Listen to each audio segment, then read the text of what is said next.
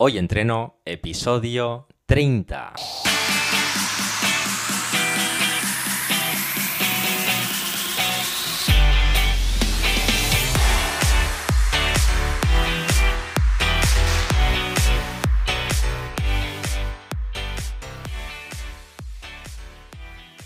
Muy buenas y bienvenidos a Hoy Entreno, el podcast en el que entrevistamos a expertos del mundo de la salud y el deporte.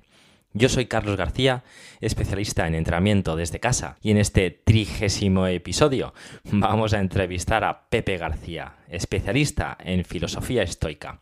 Pero antes de pasar a la entrevista, hoy entreno.es, rutinas de entrenamiento, recetas y todo lo que necesitamos para ponernos en forma desde casa.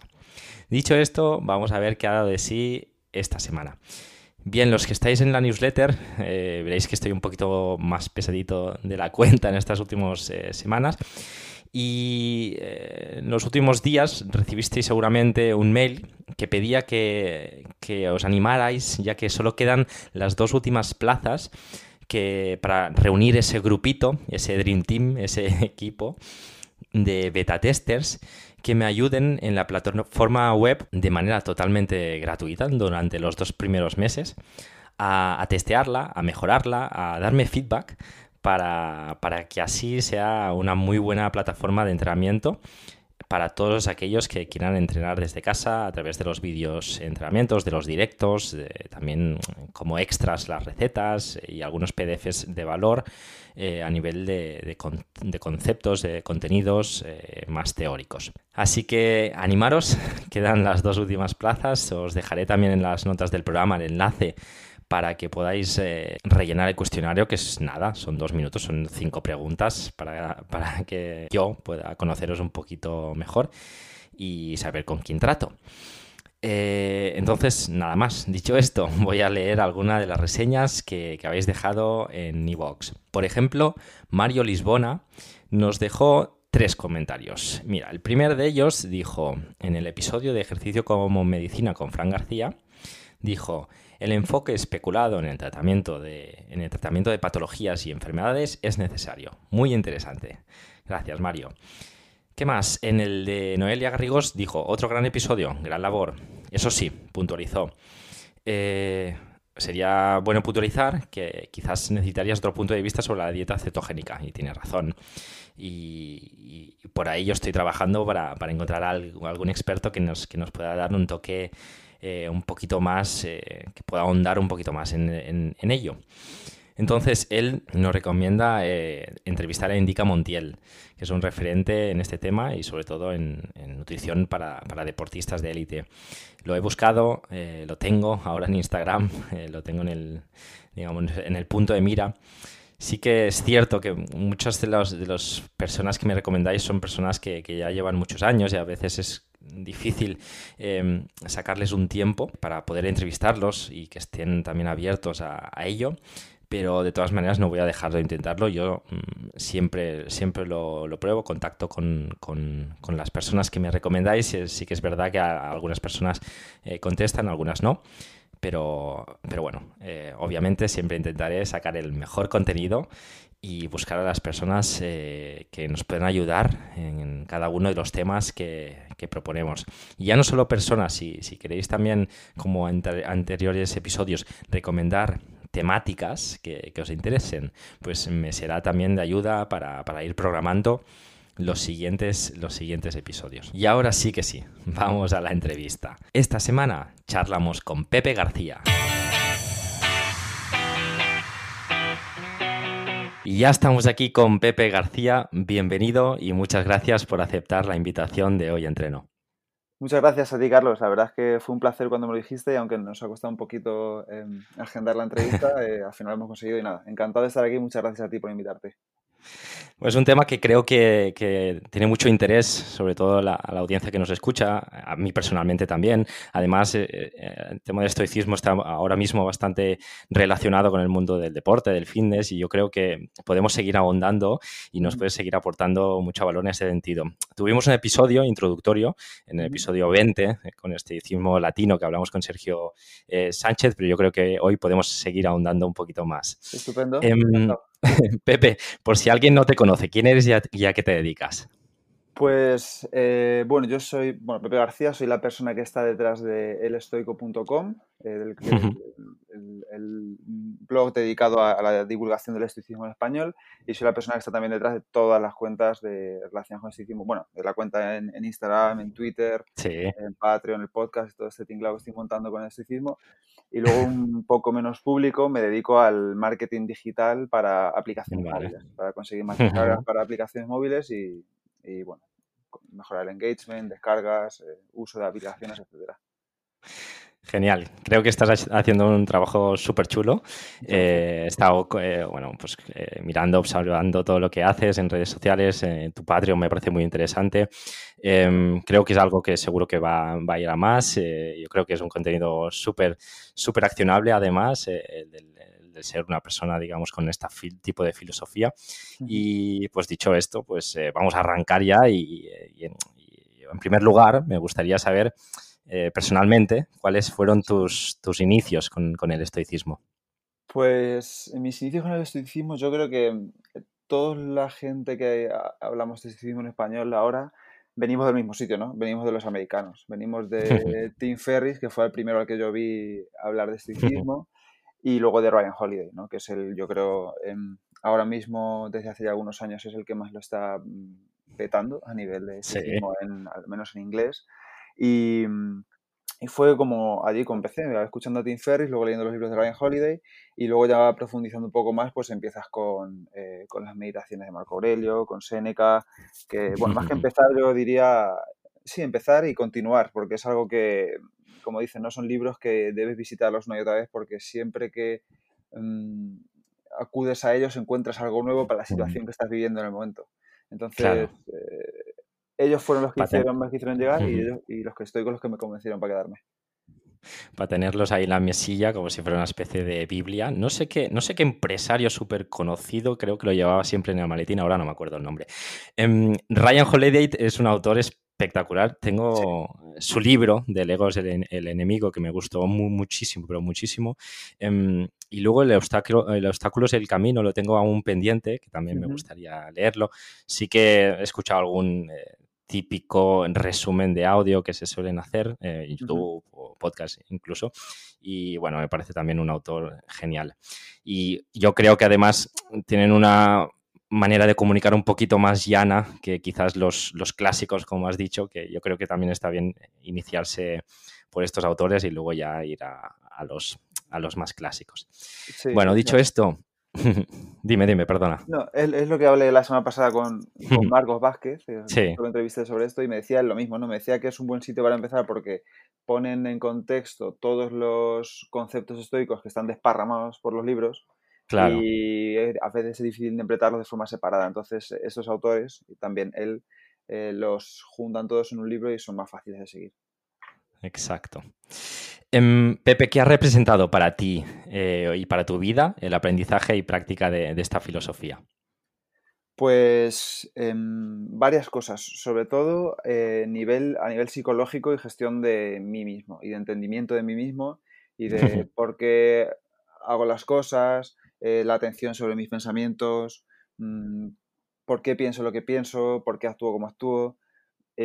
sobre todo a nivel de entendimiento de uno mismo y luego también, por supuesto, a nivel de gestión de relaciones con los demás, disciplina, mm, eh, tranquilidad mental, sobre todo también eh, gracias a la dicotomía del control de la que vamos a hablar luego más adelante. Em, una tranquilidad mental sabiendo que hay muchas cosas que no dependen de ti, a la que les das mucha importancia. Y claro, pues una vez entiendes que hay cosas que no dependen de ti, pues ya actúas en consecuencia, que es lo más importante. Una vez que esto pasa, ya pues una tranquilidad mental bastante más amplia que si no conoces este tipo de herramientas un crecimiento personal que, seguro que aporta tanto a ti felicidad como incluso a tu entorno o a todo lo que puedas dejar como, como delegado. Yo también, desde que lo descubrí, no, no, no soy tan, obviamente, ni, ni, mucho menos tan experto como, como tú, pero también he seguido a Marcos Vázquez, he seguido su programa Invicto, eh, bueno, los libros que has comentado antes, no todos, ¿eh? y creo que es una filosofía que también me encaja mucho y también quiero seguir ahondando en ella. Eh, y creo que es muy, muy interesante porque se aleja bastante de lo que estuve leyendo hace muchos, muchos años, de, típico positivismo falso, bueno, muchas filosofías que han ido saliendo y esto es un poco más realista y me gusta mucho más. Bueno, dicho esto, vamos a... Eh, dicho esto, em, bueno, eh, vamos a hablar de un personaje que supongo que es de los más, más bueno, conocidos, que, fue Marco Aurelio. ¿Nos podrías decir, decir quién, quién fue y bajo tu punto de vista cuál ha sido su legado? Sí, bueno, Marco Aurelio yo creo que es de, los más conocidos también porque al final entra en los libros de historia por ser emperador de Roma. Entonces, a partir de ahí, claro que es el que más se le conoce eh, brevemente, Marco Aurelio fue el último de los cinco emperadores buenos, ¿no? Después de, Nerva, Trajano, Adriano y Antonino. Si queréis saber más sobre todo este contexto histórico, recomiendo muy mucho los libros de la trilogía de Trajano, de Santiago Posteguillo, que explica súper bien toda esta transición em, de emperadores como Domiciano, a, Nerva y por supuesto de Trajano, a Adriano, y para entender mucho más el contexto histórico, ¿no? Em, y bueno, pues qué voy a decir, fue el hombre más, más poderoso del mundo de la época, ¿no? Ser emperador romano eh, en, aquella, en aquella época pues era sinónimo de, poder, de control de, todo. Y, bueno, su legado, curiosamente, desde mi punto de vista, eh, fue algo que él no quería que fuera público. Es decir, sus meditaciones claro. son diarios que él se escribía para sí mismo con las estricta em, idea de que no se hicieran públicos, de que nadie lo supiera, y justo hoy, dos mil años después, lo recordamos más por eso que, que por lo que hizo como emperador, al menos desde el punto de vista de la filosofía, a lo mejor no tanto desde la historia. Em, lo más importante, yo creo, de Marco Aurelio, o lo más importante que puedo aprender yo y creo que la gente le puede interesar, es cómo la persona más poderosa del mundo trabajaba a diario en secreto para ser mejor persona, para mejorarse a sí mismo. Eh, incluso en aspectos tan banales como que, por ejemplo, la gente no le gustaba, no le gustaban demasiado las relaciones sociales. De hecho, no sé si, no me las sé de memoria, pero una, unas líneas que tiene que dice, hoy te encontrarás con gente insolente, mentirosos, envidiosos, y debes perdonarlos porque ellos no conocen el bien y el mal y tú sí, o algo así, más o menos. Entonces, eh, eso ya te dice mucho, ¿no? Te dice como una persona que podría hacer todo lo contrario, ¿no? Que podría tener todos los lugares del mundo, podría mm, matar con una sola orden a, cualquiera que le mirase mal. Era justo lo contrario, ¿no? Una persona humilde y una persona dedicada sobre todo a mejorarse a sí mismo porque sabía que mejorándose a sí mismo mejoraba a los demás. Entonces, Claro. Pues una maravilla desde mi punto de vista. Muy, muy, muy potente, muy potente. incluso hay, hay conversaciones con, con, grandes deportistas de la historia que creo que tienen una, una idea un poquito parecida, eh, aunque no sea muy, muy del agrado yo, porque yo soy del Barça, de Cristiano, de Cristiano Ronaldo, pues es, quizás es una de las personas que siempre se quiere mejorar a uno mismo. Incluso Ian Thorpe, después de ganar múltiples medallas, siempre ha querido más. Michael Jordan, hemos visto ahora en Netflix, en algún documental. Al final, bueno, en su campo cada uno, eh, salvando las distancias obviamente en su época de Marco Aurelio, pero bueno, cada uno en su campo pues siempre intenta o deberíamos intentar todos ser, la mejor versión y, me parece, me parece genial que aún estando arriba del todo, que pues, quisiera aún seguir mejorando y con este, con este diario que es una herramienta súper poderosa. Sí, sí, sobre todo porque, porque uno piensa y dice, bueno, si, si él lo hacía, ¿quién soy yo para no hacerlo? O sea, si, claro. si un emperador romano intentaba mejorarse a sí mismo, ¿por qué no lo voy a hacer yo? Claro, claro. Muy interesante, yo creo. Vamos a seguir con conceptos ya un poquito más, digamos, específicos. Em, eh, ¿Qué es actuar de acuerdo con las leyes de la naturaleza para los estoicos? Vale, pues muy buena pregunta. A mí me costó un poquito comprenderlo, porque no, o sea, tú cuando lo lees la primera vez, eh, actuar conforme a la naturaleza, pues piensas un poco que es eh, o yo por lo menos yo lo pensaba, ¿no? Un poco vivir, en el, no vivir en el campo, pero sí, eh, vivir con, la naturaleza, ¿no? Vivir una, una vida sencilla, austera, eh, no tiene nada que ver con eso. de hecho, tiene que ver más bien todo lo contrario. Mm, lo que nos diferencia de los animales es que nosotros somos capaces de razonar y de hablar. Entonces, y de tener relaciones sociales. y aunque tengamos eh, instintos comunes o impulsos comunes como los animales, como pues por ejemplo puede ser el hambre o tener deseos sexuales, lo que nos diferencia de ellos y lo que es actuar conforme a nuestra naturaleza es que podemos razonar, podemos hablar con nosotros mismos justo para controlar esos impulsos, para controlar que no nos dejemos llevar ante cualquier impulso sexual que tengamos o ante cualquier impulso de hambre que tengamos. Entonces, vivir de acuerdo con la naturaleza tiene que vivir de acuerdo con la virtud también, con la, el término arete, que es en griego.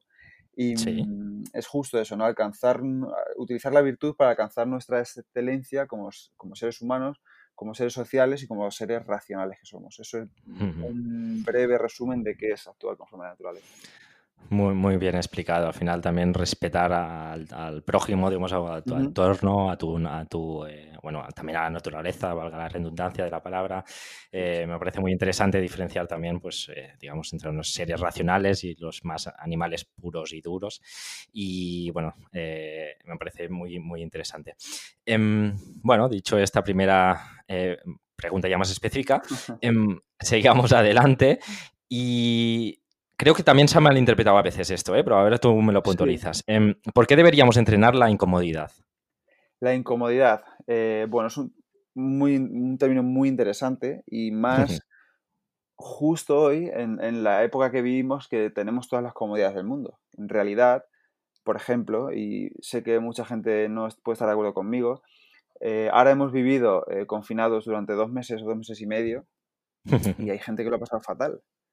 Y es como, vamos a ver, teniendo todas las comodidades del mundo, ¿cómo lo puedes haber pasado mal? Y yo creo que es porque no estamos acostumbrados a, mm, eh, a vivir incómodos. Entonces, a vivir de forma que no estemos siempre cómodos, de forma que no mm, tú buscas algo en internet y lo tienes en 24 horas en casa. Quieres ver una película y la tienes disponible. Mm, quieres oír una canción y la tienes. Entonces, todo lo que te genera un poco de incomodidad, ya lo rechazas, ¿verdad? Entonces, ¿por qué tenemos que enterarnos en esto?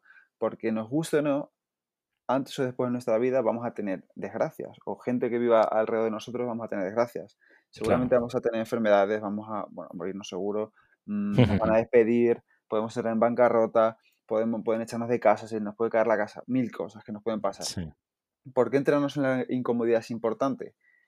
Porque si eres capaz de entrenarte a diario o, o con cierta frecuencia en incomodidades pequeñas, de forma que cada vez estés más acostumbrado a estar incómodo, cuando llegue una, comodidad, una incomodidad grande, una tragedia, evidentemente vas a sufrir, no estoy diciendo que no lo vayas a pasar mal, pero lo vas a pasar bastante menos mal que si no te hubieras entrenado en la incomodidad.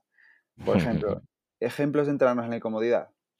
Eh, siempre pongo los mismos, pero no tienen que ser estos, ¿vale? Por ejemplo, duchas de agua fría.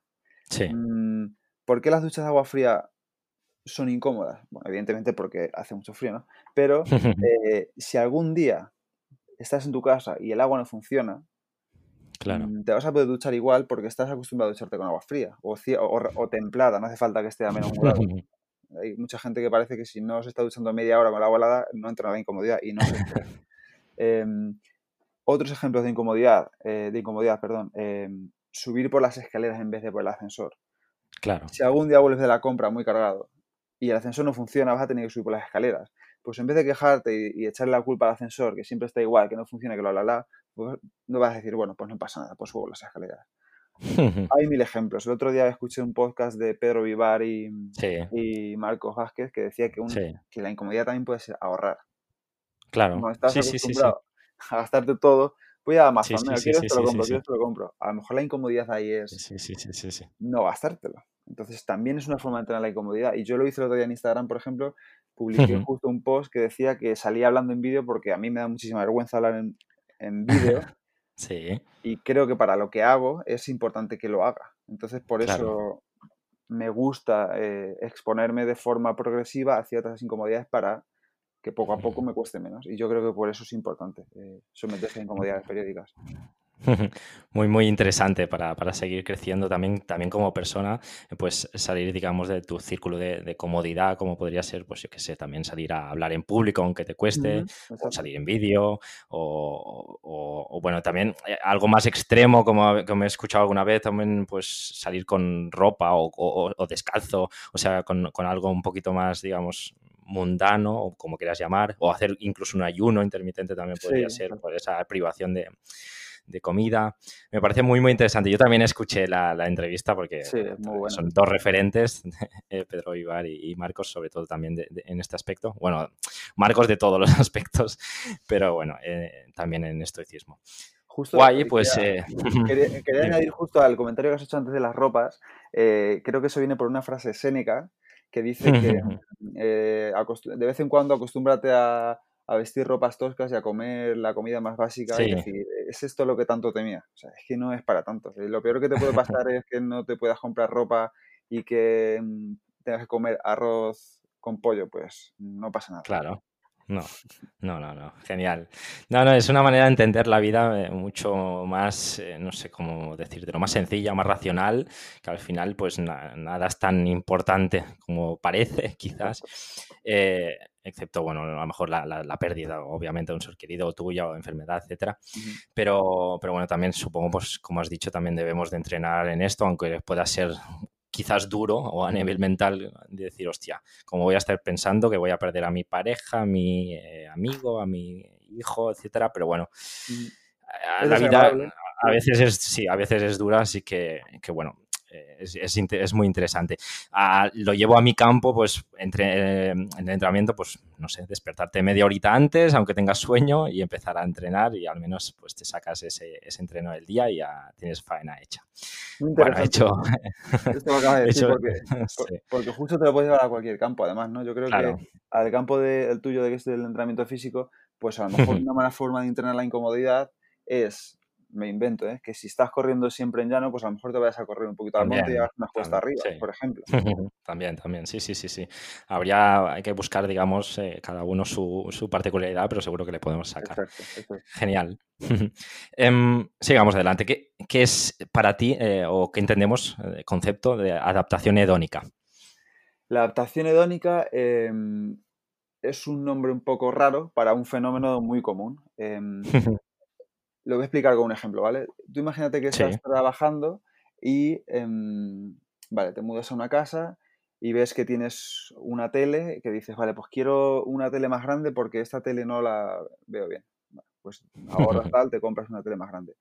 de repente ya tienes la tele grande, estás mudando con la tele grande y de repente sales con el coche y justo ves que un compañero tuyo de trabajo se ha comprado ahora mismo un coche más grande que tú que el tuyo. yo también creo que quiero ese coche, porque si tengo ese coche, pues, joder, voy a ser más feliz, voy a estar más contento. Eh, luego estás trabajando y de repente quieres un aumento de sueldo. Mm, luego quieres una casa más grande porque en la que vives ya necesitas más cosas. Luego quieres otro coche más grande porque has tenido un hijo. Mil cosas, ¿no? O sea, la adaptación hedónica es justamente eso. Eh, cuando queremos algo, eh, generamos un placer eh, por pensar que eso que queremos cuando lo tengamos nos va a hacer más felices. Y cuando lo tienes, te hace más feliz, pero te hace más feliz un tiempo, unas semanas, unos meses, depende de lo que tengas. Entonces te adaptas a ese placer, de ahí viene la adaptación hedónica, el placer del hedonismo. Y la adaptación a ese placer es una em, espiral que nunca termina. Siempre eh, quieres algo más, siempre quieres tener algo mejor, algo más grande, algo más bonito, y siempre vas, si siempre basas tu felicidad en eso, siempre vas a ser un poquito infeliz, porque también llega el momento en que no serás capaz de conseguir algo. Mm, si yo digo que quiero un chalet adosado de dos plantas, pues seguramente tarde bastante en conseguirlo si algún día lo consigo. Y, y lo mismo te puede pasar si quieres un coche, un Audi de no sé cuántos caballos. Entonces, mm, la adaptación hedónica es el fenómeno que hace que siempre, que creas que vas a ser feliz cuando te cuando consigas algo, te adaptes a ese placer y inmediatamente quieras algo un poquito mejor o más grande. Y eso constantemente. O sea, digamos, eh, no entendería del todo mal de tenerse, digamos, inconformismo, pero obviamente, como bien dices, eh, si siempre necesitamos algo más, algo más para ser felices, pues es imposible llegar a, a una felicidad que, sabemos que, no es nunca, digamos, constante, pero tener unos estados óptimos de, felicidad más o menos de un 8, 9 continuo. Eh, muy, muy, muy, muy interesante este muy concepto. interesante la palabra que has dicho, que es la más importante aquí, yo creo que a mí se me ha olvidado, que es necesitar. Está bien tener metas, está bien querer mejorar y progresar, pero necesitarlo, o sea, que tu felicidad dependa de eso, es el problema. Claro. Así, así es el título de, creo que estoy, que me lo quiero comprar, de Pedro Vivar, creo que es así, el título es El problema es la felicidad, así que no sé, no sé si tiene algo que ver con esto, pero bueno, me, ha venido, ahora, ahora mismo a la cabeza. Sigamos adelante. Em, la has avanzado antes en el inicio, eh, un poquito, y me gustaría que lo desarrollaras ahora. ¿Y ¿En qué consiste la dicotomía del control y cómo la, podemos ejercitar? Pues la dicotomía del control es algo que hemos oído siempre, ¿no? Cuando oyes, eh, todos hemos oído alguna vez la, frase, la famosa frase que dice, mm, Señor, dame fuerza para cambiar lo que puedo cambiar, serenidad para aceptar lo que no puedo cambiar y sabiduría para distinguirlo. Pues es eso, es mm, aprender a diferenciar qué depende de nosotros y qué no depende de nosotros y actuar en consecuencia una vez lo tengamos claro. Mm, es una idea principalmente desarrollada por Epicteto, que luego también la trata Marco Aurelio porque fue muy influido por las ideas de Epicteto, y llevado a la práctica es lo siguiente. Mm, bajo tu control, y son palabras de Epicteto, en realidad ninguna idea es nueva. Bajo tu control está tu opinión, tus ideas, tus pensamientos, la gestión de tu tiempo, etc. Lo que no depende de ti es la opinión de los demás, lo que opinen de ti los demás, los pensamientos de los demás, las acciones de los demás, etc. Llevándolo a la práctica un poco más profundo, eh, no depende de ti cuando acabe el coronavirus. No depende de ti que los políticos pongan un cierto impuesto a no sé qué. No depende de ti mm, sí, que el vecino se haya levantado de mal humor y le haya dado tu coche, por ejemplo. Claro. ¿De qué depende de ti? cómo actúas ante todos esos hechos. Depende de ti intentar ser mejor trabajador formándote en algo. Depende de ti estar más, intentar estar más en forma entrenándote. ¿Y por qué te digo esto de la forma y la salud, que sé que es tu campo? Porque se ha tendido a confundir mucho que la salud depende de nosotros y la salud no depende de nosotros. Tú puedes intentar comer lo mejor que puedas, eh, hacer deporte, cuidarte un montón y aún así desarrollar cáncer. O sea, eso no te libra, no controlas tu salud, puedes influir en ella y de hecho esto es un término moderno que se acuña ahora que es la tricotomía del control, que es algo más allá de la dicotomía, ¿no? Que es eh, esa tercera pata, por así decirlo, es eh, eventos sobre los que tienes un cierto control, pero no, no total. Como por ejemplo, el ejemplo que pone William Arvine en su libro, creo que es jugando al tenis, ¿no? Eh, sí. De ti depende, pues, cómo cojas la raqueta, el golpe que des, y, depende de ti un poco eh, cómo vaya a moverse la bola o cómo vaya a llegar la bola o tal, pero no depende de ti cómo la, vuelva, cómo la devuelva a tu adversario. yo no estoy de acuerdo con esta idea porque yo creo que no existe el control parcial de algo. Yo creo que existe la influencia, pero una vez es influencia no es control. Claro. Es mi idea. Muy, muy, muy, interesante. Muy, valiente para eh, contradecir las palabras de un tío que es filósofo, que es profesional y que lleva años en esto, pero yo no pienso así. Bueno, al final es la riqueza, digamos, de la sociedad también el que hace que cada uno tenga también su, opinión y por, obviamente por eso estamos para debatir y cada uno ve las cosas también de una manera. Me ha parecido muy, muy interesante, también llevándolo a mi campo, lo que decías de desarrollar una enfermedad, pues obviamente si compramos 100 boletos o bueno, pues tendremos más posibilidades de, desarrollar algo que si, bueno, si compramos solo, solo dos. Entonces, en ese sentido, pues obviamente nunca eh, tenderá, o sea, te asegurará una salud eh, óptima para siempre o, momentánea o, lo que sea. Pero que, bueno, eh, en, esos, en, eso, en eso trabajamos para al menos intentar que, que no llegue esta, esta enfermedad o mantenerse lo, mejor posible. En lo que depende de nosotros. Claro, claro. Muy, muy interesante. Em, ¿Qué es la visualización negativa y de qué manera la podemos llevar a la práctica? Vale, pues em, la visualización negativa es justo, em, creo que es la mejor herramienta o la mejor cura para la adaptación hedónica. Mm, para recordar un poco lo de antes, la adaptación hedónica era esta, esta necesidad continua que tenemos de mejorar, ¿no? o de querer más, por así decirlo, de necesitar más para ser más felices. Y la acción hedónica, o sea, perdón, la visualización negativa, lo que hace es internarnos en precisamente visualizar negativamente las cosas que ya tenemos, visualizamos que las perdemos, visualizamos que nos las arrebatan, para eh, valorarlas más y no estar constantemente necesitando algo nuevo. De hecho, eh, en este sentido, Seneca nos recuerda que todo lo que tenemos es un préstamo como es un préstamo de la fortuna que algún día nos lo va a reclamar sin avisarnos. O sea, todo lo que tenemos, en algún momento de nuestra vida, antes o no lo queramos, lo vamos a perder. Nuestra pareja se va a morir, nuestros padres van a morir, nosotros vamos a morir, mm, todo lo vamos a perder. En ese sentido tenemos que estar preparados. Eh, prácticas eh, psicológicas que funcionan, eh, específicas de la, de la visualización negativa.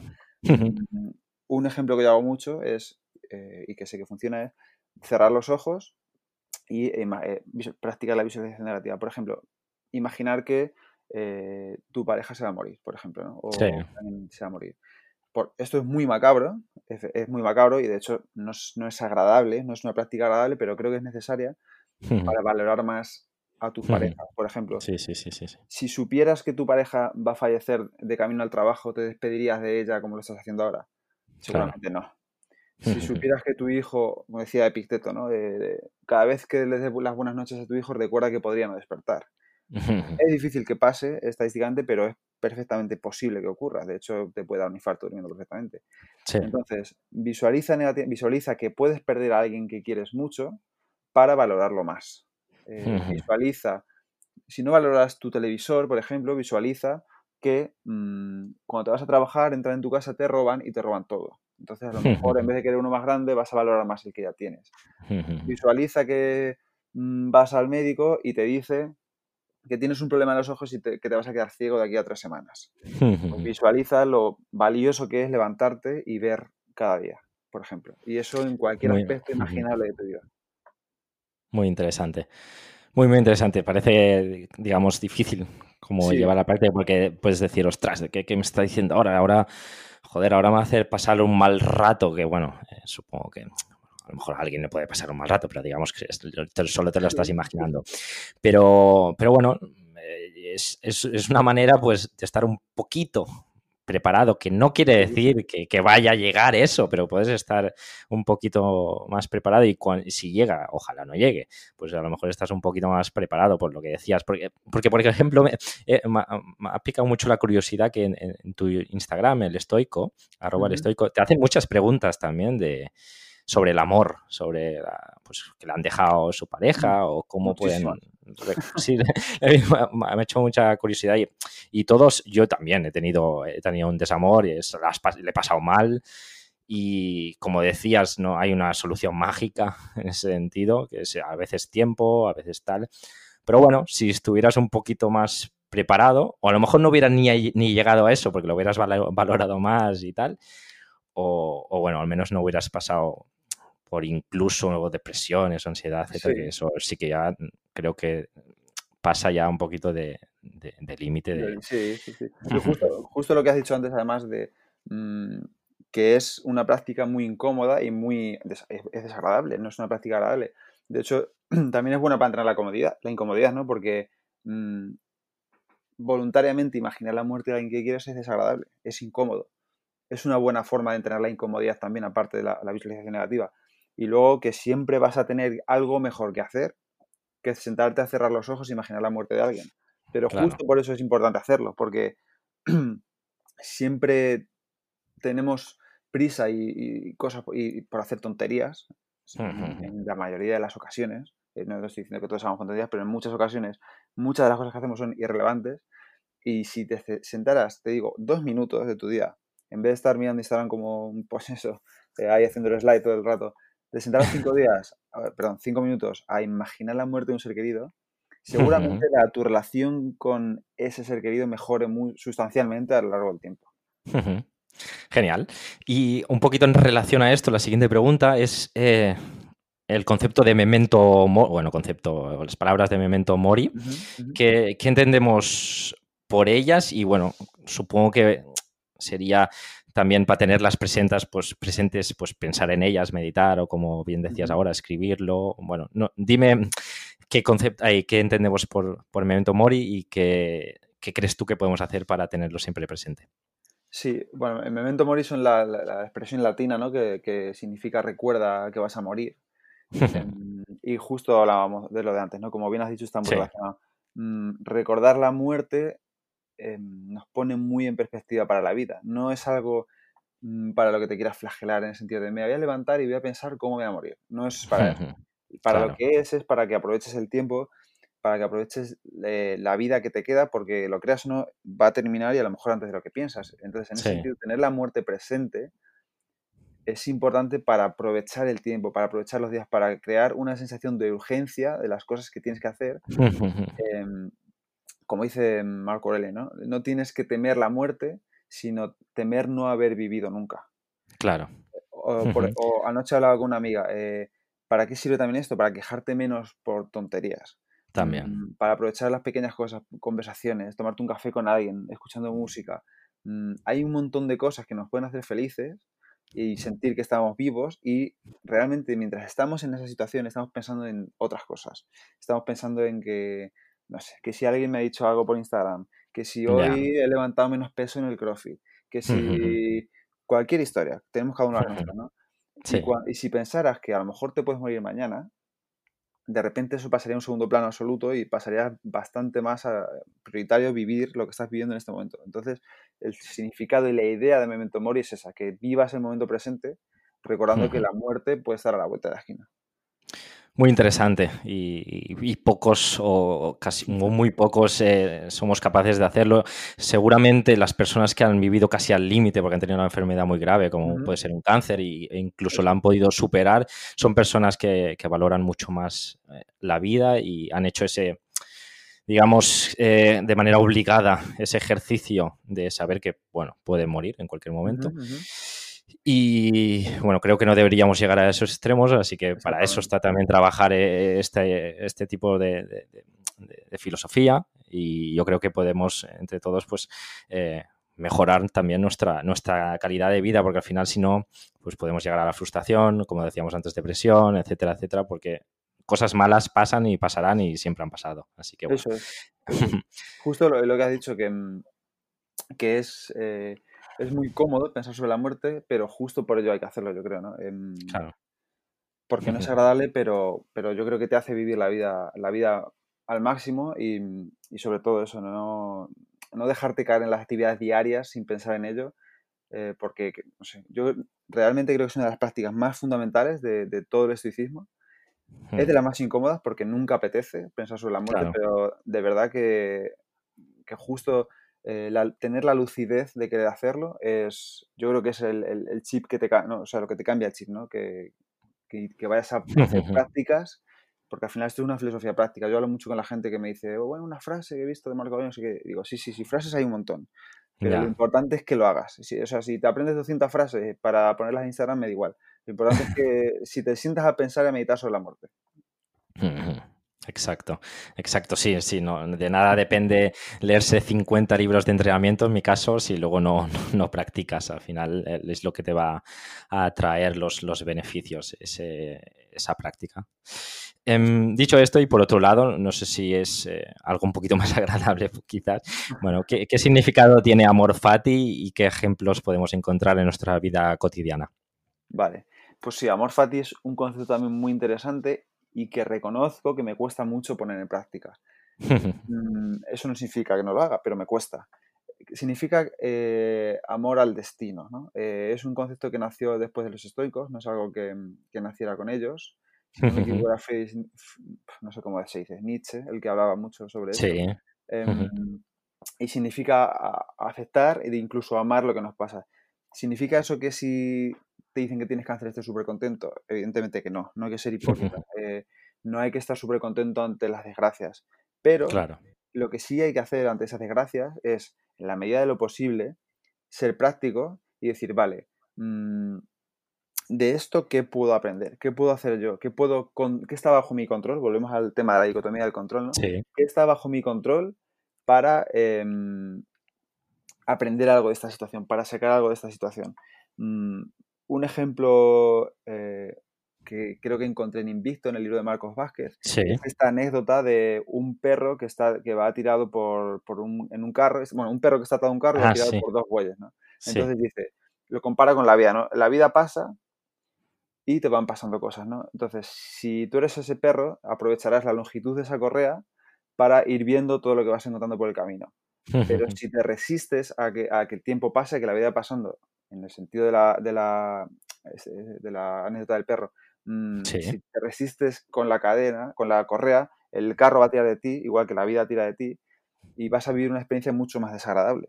Exacto. Entonces, las cosas que te pasan que tú no las puedes cambiar, te han pasado, ¿vale? Cuando, lo que dice mucho, creo que es el mago More, que me gusta mucho seguirlo. Sí, dice, cuando hay lo que hay, hay lo que hay.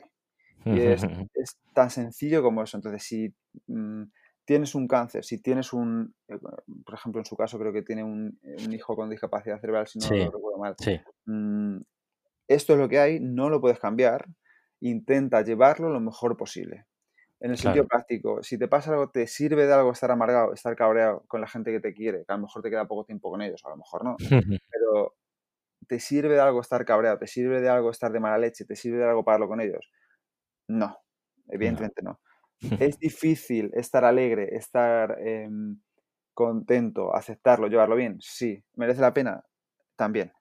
Eh, de hecho, justo enlazando con la idea esta de, la anécdota del perro de Marcos Vázquez, eh, hay una frase séneca que dice, el, el, destino guía a quien lo acepta y arrastra a quien lo rechaza. O sea, si lo rechazas, el destino te va a llevar igual. Solo que en vez de aceptarlo y andar, vas a ir arrastras. Entonces, em, eso es amor Y la experiencia pues va a ser mucho más negativa, obviamente, y, bueno, pues siempre vamos a estar pues malhumorados, eh, digamos, eh, echando pestes a todo, a la sociedad, y eso no va a aportar nada bueno ni para ti, que no te aporta nada estar así, ni obviamente para tu entorno, que creo que poca gente creo que se va a alejar, o sea, se va a alejar la gente incluso de, ti. Así que muy, muy, muy interesante. lo que te pasa. ¿Qué entendemos por pro, prosoche? Bueno, no sé si lo, lo, pronuncio bien, prosoche o prosoche. Prosoche, sí, prosoche. prosoche. Ah, pues ni una ni otra. Vale. No, no, no, sé dónde va el, el, acento, vale. no sé si es prosoche o prosoque. Vale. Eh, prosoque es eh, algo muy conocido hoy en día, eh, incluso podemos equiparar con el mindfulness, ¿no? Que es el arte de prestar atención. De prestar atención a lo que tienes delante, a tus pensamientos, a lo que em, en cierto modo está condicionando cómo te estás comportando ahora.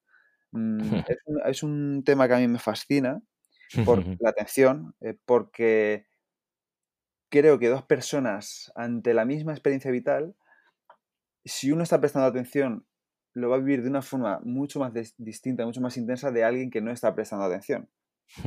Por ejemplo, em, varios ejemplos tú te apuntas a un curso de algo, de lo que sea, y tú estás, mientras está el profesor explicando, tú estás mirando el móvil, estás pasando por WhatsApp, estás viendo vídeos, no sé qué.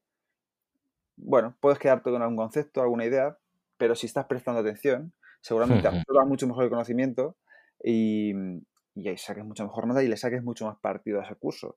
Como profesional es igual. Como profesional, si tú vas a cualquier reunión, a cualquier eh, presentación, lo que sea, prestando atención, seguramente vas a ser mejor profesional y vas a prosperar más en el futuro que si estás en la reunión bostezando o mirando el Skype o mirando otras cosas. Incluso creo que la atención puede llegar a salvar vidas o a cargarse de vidas. Si tú eres un cirujano o un dentista, necesitas un grado de concentración y de atención que puede salvarle la vida a alguien. ¿Por qué el término de prosoque es muy importante? Porque para los estoicos es muy importante prestar atención a los pensamientos y prestar atención a lo que estás haciendo delante. ¿Para qué?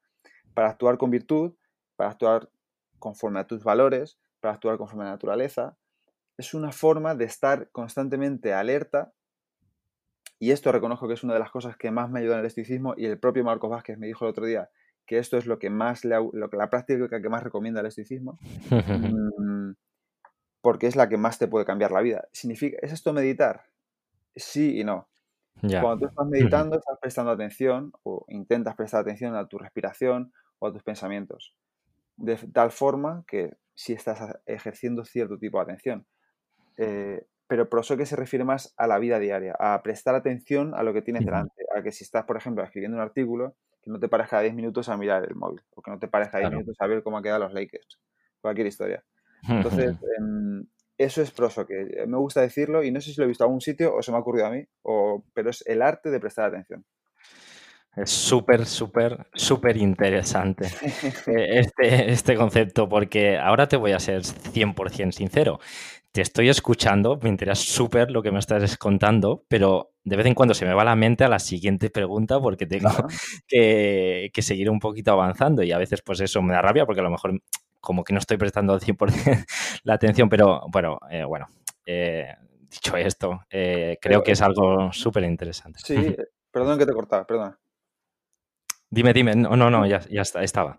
Que es, completamente normal. Em, ahora que haría un estoico, preguntarse por qué está pensando eso. ¿Por qué mientras yo te estoy eh, contando lo que es la prosa que tú estás pensando en la siguiente pregunta? Evidentemente que no me ofende porque sí que es normal.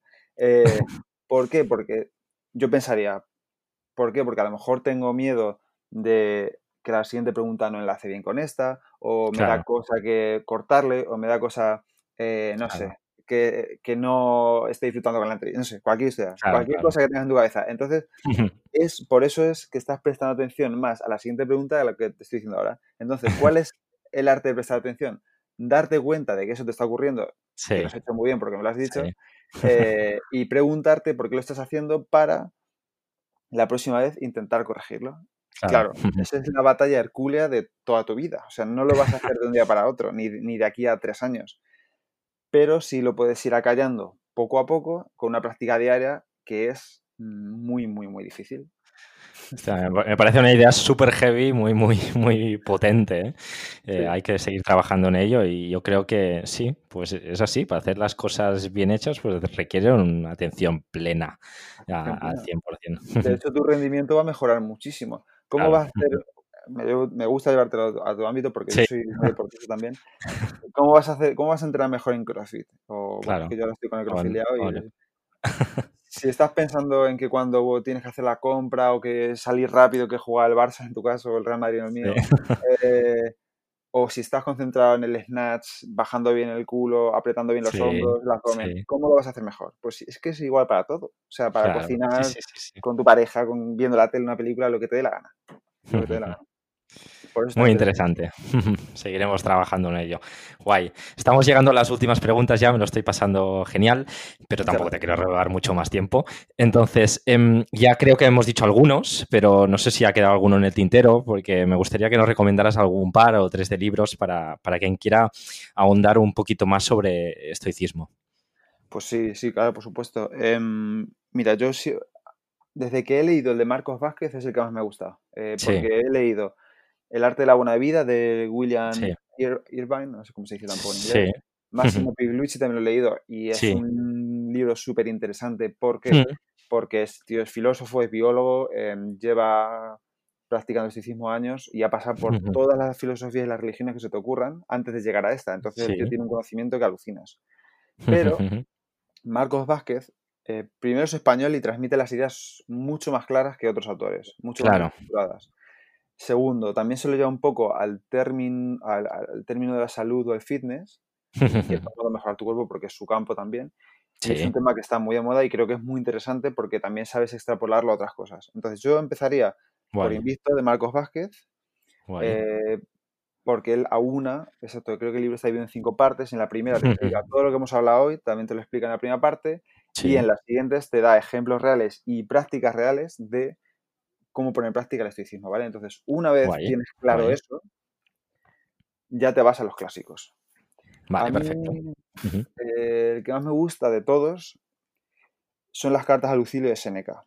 es un libro caro, no es un libro barato, de hecho creo que cuesta 25 o 30 euros el libro físico, pero es un libro que lo abras por donde lo abras y he hecho la prueba varias veces, sacas algo que dices, qué bueno, o sea, qué, idea más buena, que bien lo explica. ¿Cómo se le ocurrió decir esto? En cada página que hablas, ¿eh? y, creo que el libro no sé si tiene 500 páginas. Entonces es un libro al que puedes acudir una y otra vez para un montón de cosas, de problemas que tengas. Qué guay. Em, o para descubrir cosas, no hace falta que tengas problemas, lo puedes leer por, gusto también. Y luego, por supuesto, perdón, perdón. No, no, digo que este me lo apunto. Que Invicto me lo he leído, el de Máximo Priculucci también. Este no, este no, este me lo apunto. Ese es muy bueno, es muy bueno. Em, tienes libro ahí, bueno, yo creo que incluso es, es denso también, no te voy a decir que es eh, Los pilares de la Tierra, pero mm, merece la pena leerlo y reflexionar porque es que yo creo que incluso te diría que no necesitas más, porque lo tiene todo. Pero luego también, por supuesto, las meditaciones de Marco Aurelio son muy buenas. y los, eh, el manual de vida o el Enquiridón de Picteto también es brutal, porque además es súper cortito, de hecho incluso creo que hay incluso ediciones eh, mm, no animadas, sino ilustradas, perdón, que tienen ilustraciones. Sí, me suena de verlo. me suena de verlo nada más. Bueno, de todas maneras, igualmente dejaré el enlace de, a tu página web, que ahí tienes eh, un eh, surtido de, libros para quien quiera adquirirlos o, verlos, etcétera. Ahí los puede ver todos también. Genial. Mm, bueno, eh, última pregunta y yo siempre digo que soy bastante egoísta en este sentido, porque me nutro un poquito de, bueno, no sé si de, no sé si de contactos o no, da igual. O, bueno. me gustaría saber o, conocer si, tienes alguna persona que crees que podría ser interesante invitar aquí al podcast de Hoy Entreno. Pues, mm, a ver qué pienso. Sí, o sea, me gustaría relacionado, por ejemplo, eh, con, el mundo del entrenamiento, me gusta mucho un chico que creo que es todavía un gran desconocido, y creo que lo va a petar, que se llama Carlos Kumuka. Vale. Kumuka, las dos con K. Lo buscaré. Em, él está, por lo que veo, está especializado en kettlebells, hace crossfit también, pero él siempre, em, siempre sube em, ejercicios de kettlebells que si tú me dices para qué sirve una kettlebell, yo te hago dos o tres ejercicios. El swing y el levantamiento búlgaro creo que es, o un poco más. Pero él todos los días sube ejercicios que digo, pero ¿cómo se le ha ocurrido hacer esto? Entonces, creo que dentro de un tiempo, eh, si sigue así, lo va a petar eh, en el mundo del fitness y sobre todo en el, si se especializa en el manejo de las kettlebells.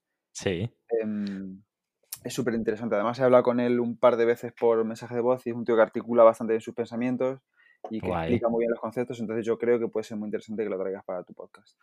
Genial. Sí, porque además, eh, claro, yo lo que busco a veces o normalmente son temas específicos para, para que, bueno, la persona que, que, traigo aquí pues pueda hablar, pues obviamente con, con, con mucho conocimiento de lo, de lo, de lo que trata. Guay, guay, pues lo buscaré y a ver si lo engaño también y lo traigo para aquí. puedo pasar por el, privado y lo. vale, genial. Pues nada, muchísimas, muchísimas gracias, Pepe. Hemos llegado al final y antes de, que te vayas, digamos, donde nuestros oyentes pueden encontrarte y saber un poquito más de ti, de tu proyecto en redes sociales o página web, etcétera.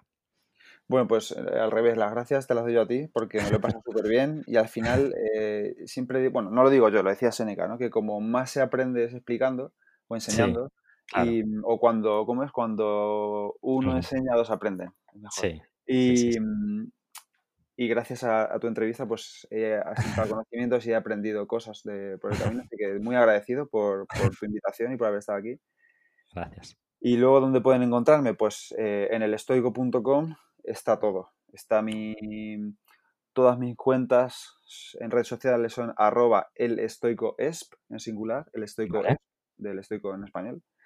Em, y luego ahí pueden tener, eh, ahí tienen mi, en el apartado de, podcast tengo todos los podcasts, todos los enlaces.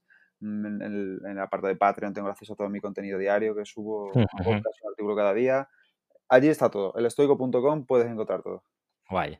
Guay, dejaré el enlace aquí también en las notas del episodio para quien quiera eh, curiosear y saber un poquito más de, de, ti, de tu proyecto, pues haga clic y haga rápido, eh, llegue rápido, aterrice a, donde, donde la has mandado. Genial, pues, pues nada, pues que, acabes de tener un, día eh, feliz. y como siempre digo también, pues quizás, ojalá algún día también nos podamos conocer en, persona. Claro que sí, por supuesto, sería un placer. Encantado. Venga. Venga, Pepe, un abrazo. Queda muy bien, un abrazo.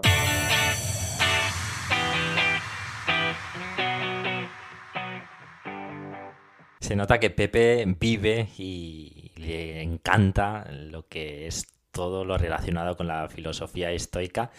Tengo que decir que, desde que la conocí yo también estoy enganchado y cada vez eh, consumo más contenido de este tipo porque como bien nos ha explicado hoy, al final es un tipo de filosofía muy, muy práctica que nos ayuda en, casi todos los aspectos de, nuestra vida diaria, en evitar lo que se llama la procrastinación, en ser mucho más productivo en tu día a día, en tener foco y tener claro lo que son tus valores y tus prioridades. Al fin y al cabo, una filosofía de vida que creo que es la al menos eh, bajo mi punto de vista, es la que deberíamos eh, seguir todos. Obviamente cada uno tendrá sus opiniones y sus maneras de pensar, pero al menos yo y, las personas que suelo traer en este, en este podcast van muy alineadas eh, en este sentido. Y nada más, espero que te haya gustado la entrevista y si es así, te animo a que te suscribas al podcast para no perderte el episodio de la próxima semana. Os quiero agradecer vuestras reseñas positivas, tanto en iVoox como en iTunes. Y por último, decirte que si accedes a hoyentreno.es te puedes unir a nuestra comunidad de entrenamiento. Nada más por hoy. Espero que tengas un gran día y nos escuchamos la semana que viene. Hasta luego.